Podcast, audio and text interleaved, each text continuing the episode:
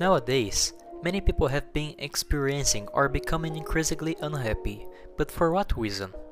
My name is Gabriel Kat, and today we will discuss a little more about this topic.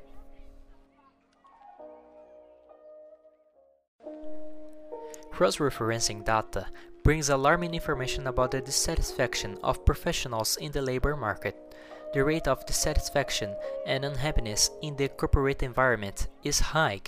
At least that's what survey conducted by Freddy Machado through the SurveyMonkey app points out, and which is part of the book.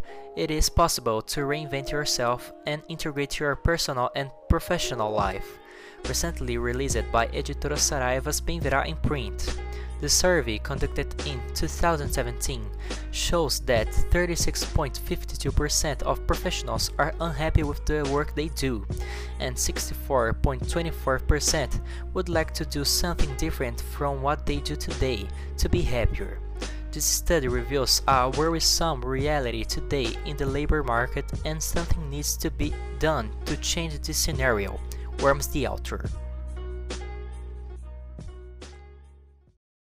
Work may be one of the greatest causes of unhappiness not only in Brazil, but in the whole world.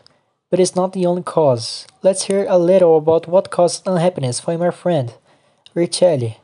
And then let's hear about what makes him happy. People, a little observation about the interview. It was made in Portuguese because the person can't speak English, okay? Let's go. Então, Risse, o que, que te deixa geralmente infeliz? A fome. Fome me deixa infeliz, cara. Ficar com fome muito tempo, eu fico bravo e infeliz. E o que, que te deixa feliz? Feliz quando eu tô comendo ou quando eu tô trabalhando na minha área. Eu fico muito feliz. Pô, muito obrigado pela participação. Cara. A gente se vê aí mais vezes. Obrigado, valeu. Valeu. Now you know what causes Richelli's unhappiness and what causes his happiness. What makes me happy?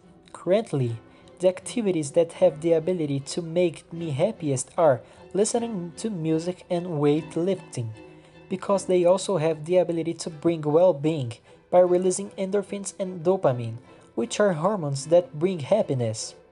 Now it's your turn. What makes you happy? Well, that's it for today. I hope you have enjoyed this podcast because it was made with great care. See ya!